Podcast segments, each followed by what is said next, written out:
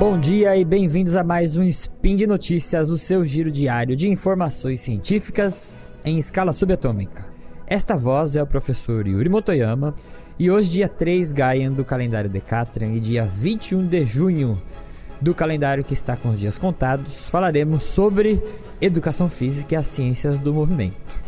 No programa de hoje, nós vamos falar sobre os mitos da atividade física durante a gestação. Vambora que tem bastante coisa. Notícias.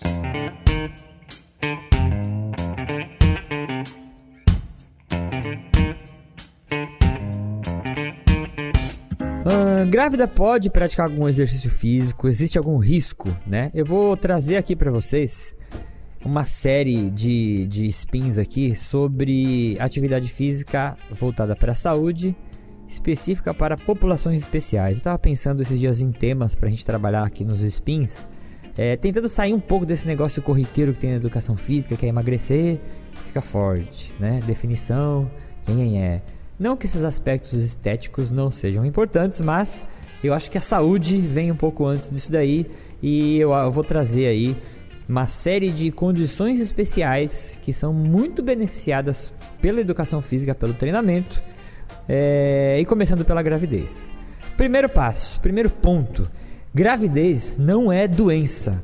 E aí tem gente que fica, ai, tá grávida, não agacha pra pegar essas coisas no chão, ai, não pega esse negócio aqui, fica deitadinha aí no seu canto, deixa que eu faça tal coisa para você.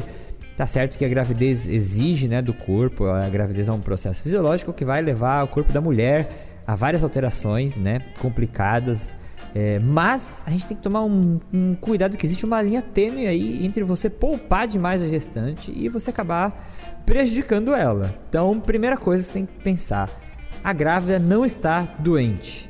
E aí eu separei algumas perguntas aqui, se vocês quiserem deixar outras perguntas é, na postagem também eu posso responder. Uh, uma das perguntas que o pessoal tem mais dúvida é se grávida pode fazer agachamento.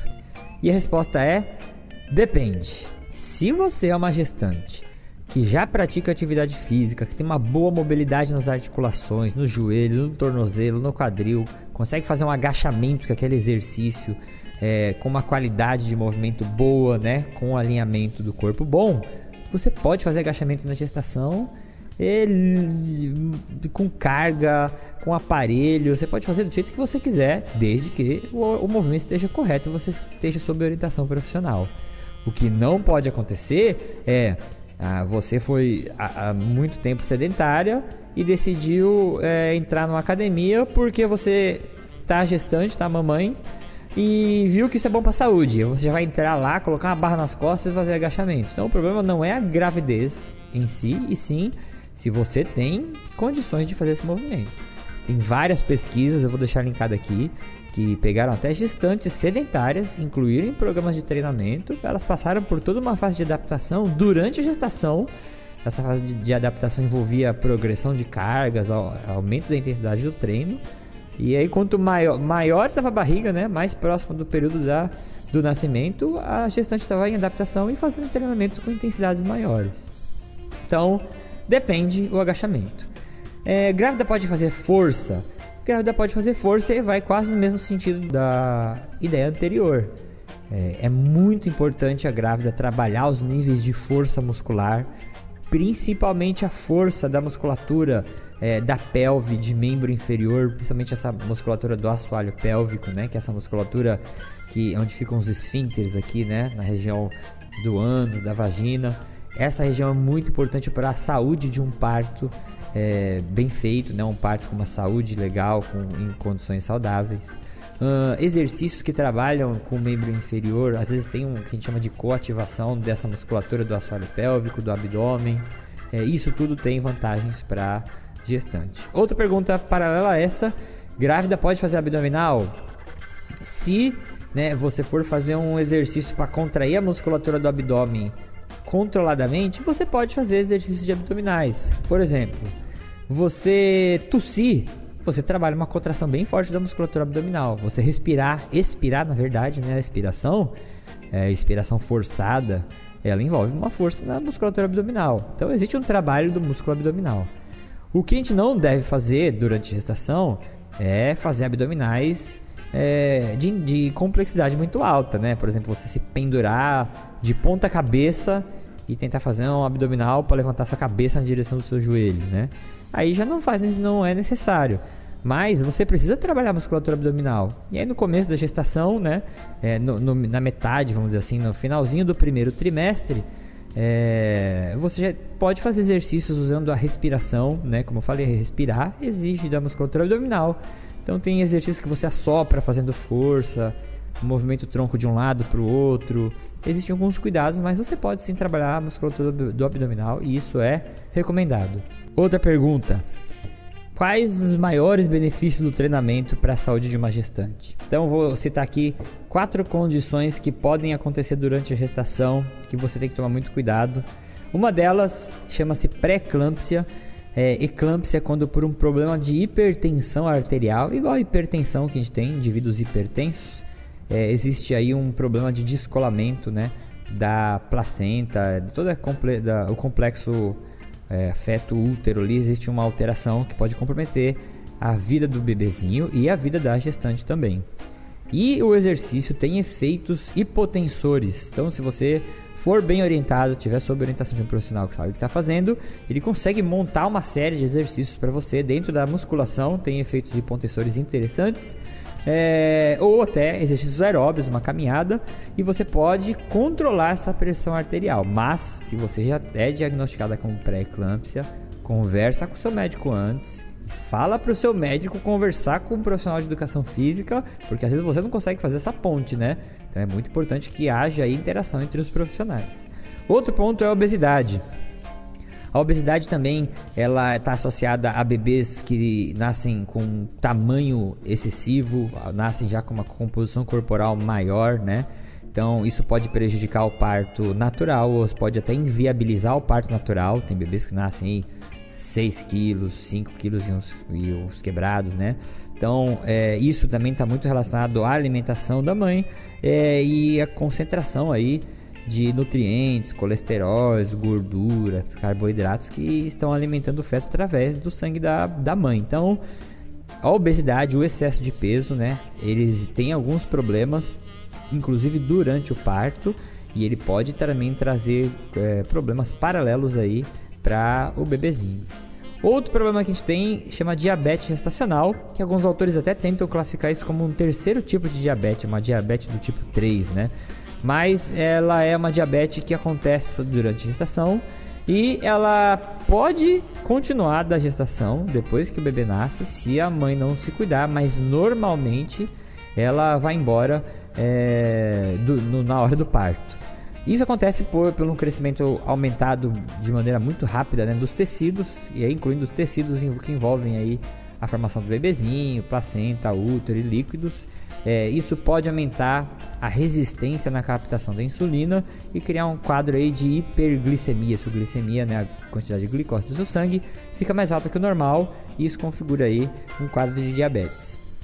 Exercício é um ótimo consumidor de glicose do sangue, então, em vez de você, se você, né, um caso mais grave, precisasse tomar insulina para ajudar o seu corpo a consumir essa glicose, é muito mais gostoso é, e muito mais prático você dar uma caminhadinha, fazer um pouquinho de musculação e forçar os seus músculos a consumir essa glicose em vez de precisar tomar algum tipo de medicamento.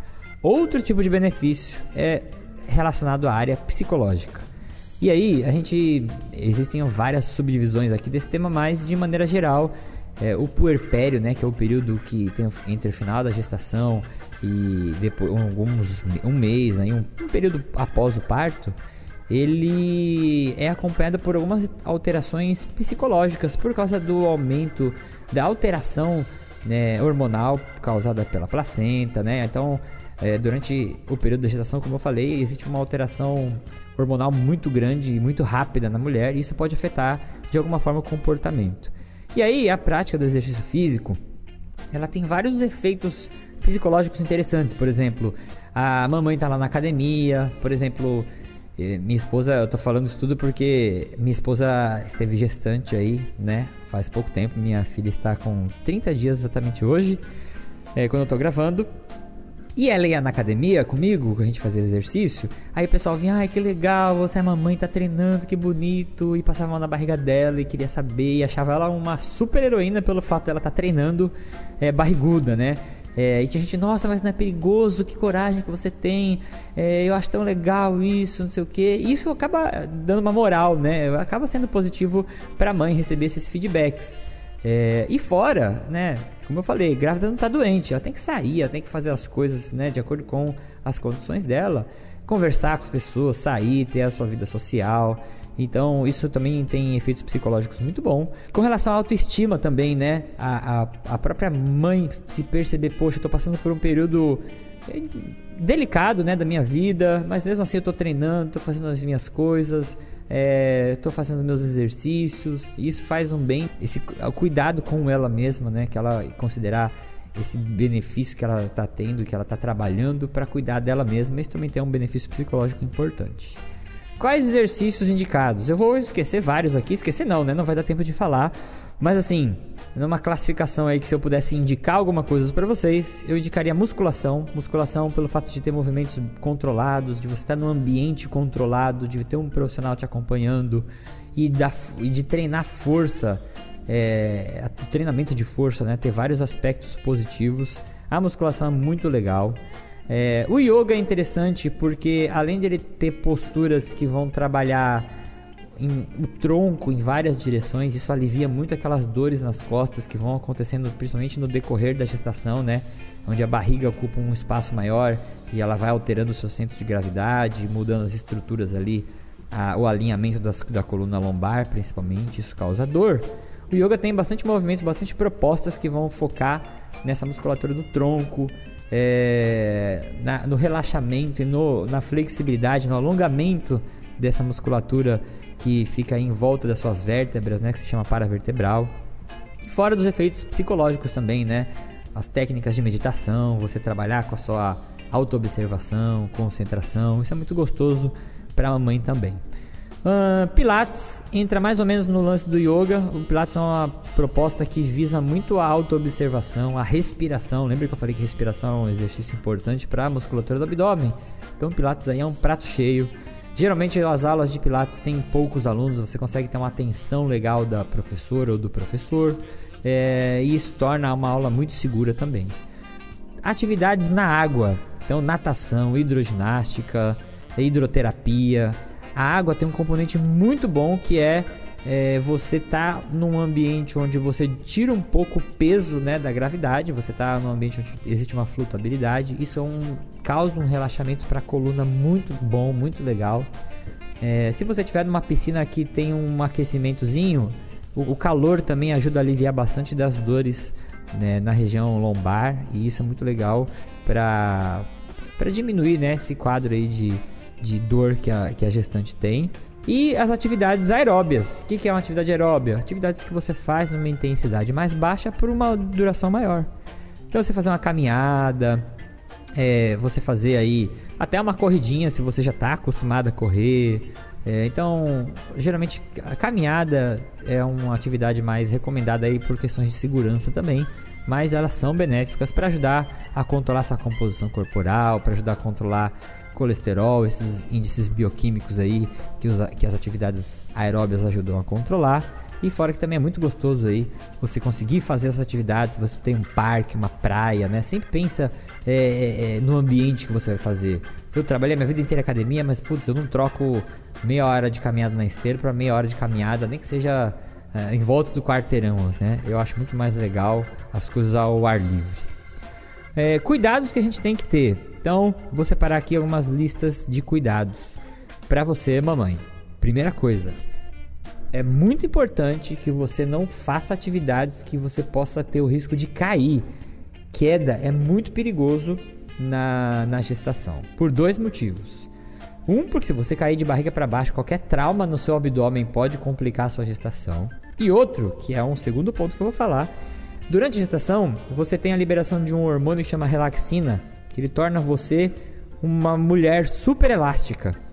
Então a gente chama de hiperflexibilidade. É, esses hormônios servem é, no final da gestação, né, a pressão da gestação, o peso do bebê na parte do assoalho ali no finalzinho do útero, é um estímulo mecânico para que ocorra a liberação desse hormônio relaxina, que serve para relaxar as estruturas ligamentares da bacia, para que ela fique, aqueles ossos fiquem em, com as suas articulações moles, para que o bebê possa passar, né? Que eles se tornem mais maleáveis. Só que esse hormônio, ele não é a ação dele não é local, ele age no corpo inteiro. Então todos os seus ligamentos, todos os seus tendões vão ficar um pouquinho mais é, vamos dizer assim, mais molinhos, mais laceáveis. Isso vai tornar sua articulação mais flexível. Então, você cair, torcer o tornozelo é muito mais fácil durante a gestação por você ter essas estruturas que teriam que te dar suporte é, um pouco mais menos rígidas.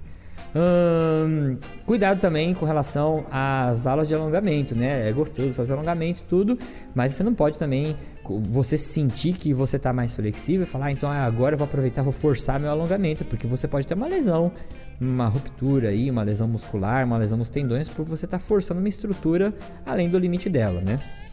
Outra coisa que você tem que tomar cuidado com é o posicionamento.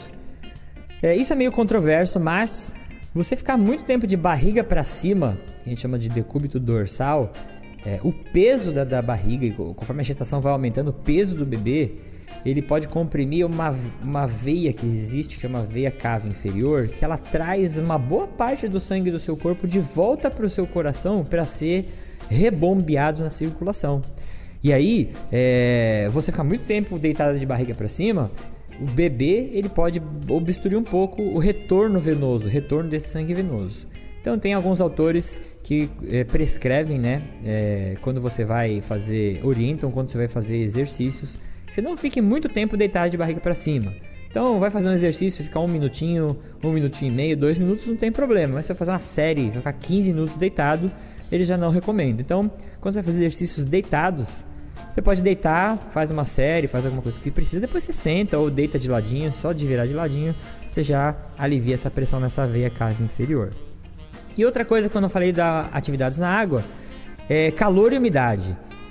O excesso de calor, né, tem um efeito que chama teratogênese, ele pode atrapalhar a, a, comunicação, a replicação da informação de, de, genética, DNA, né, todas essas estruturas aí precisam de uma temperatura ideal para poder repassar essas informações. Se você imaginar que durante a gestação, um processo onde você tem uma multiplicação celular acelerada, qualquer efeito na temperatura que prejudicar um processinho desses pode atrapalhar na sua gestação. Então, eles pedem né, que você evite locais que tenham é, quentes e úmidos. E aí, quando eu falei da natação, às vezes existem academias de natação que tem um aquecedor, aquelas piscinas que são menorzinhas, né?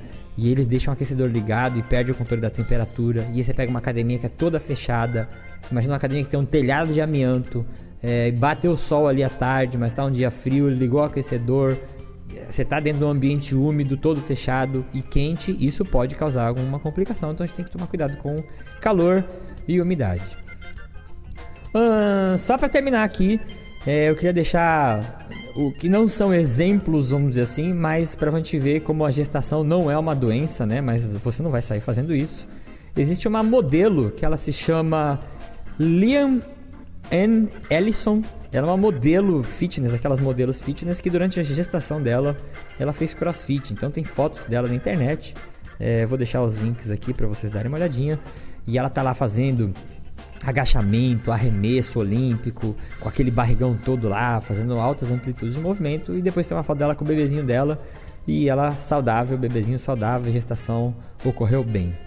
Outro caso que é muito interessante também, tem até um, um artigo que publicou que se chama Exercício durante a Gestação.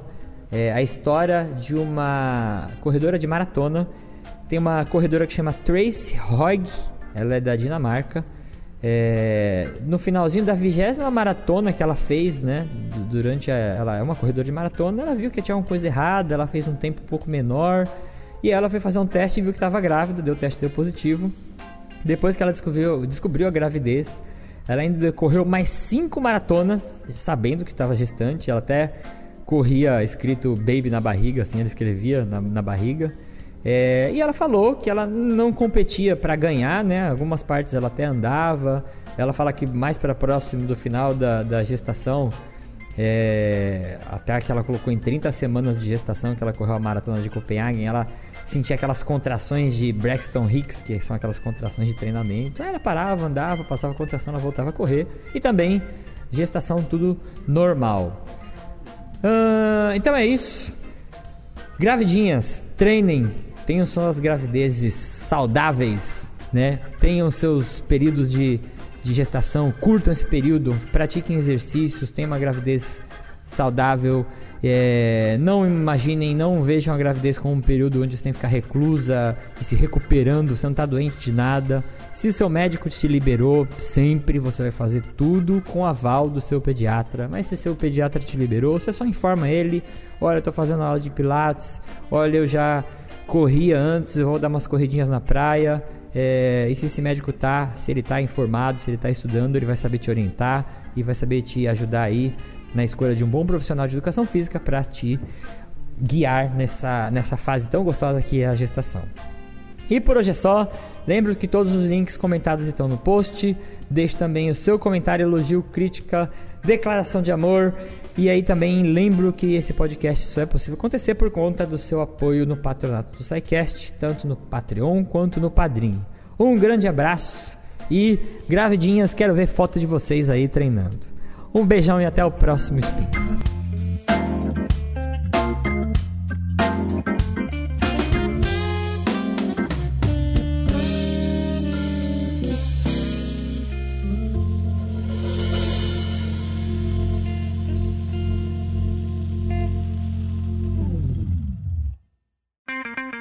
Edição por Felipe Reis.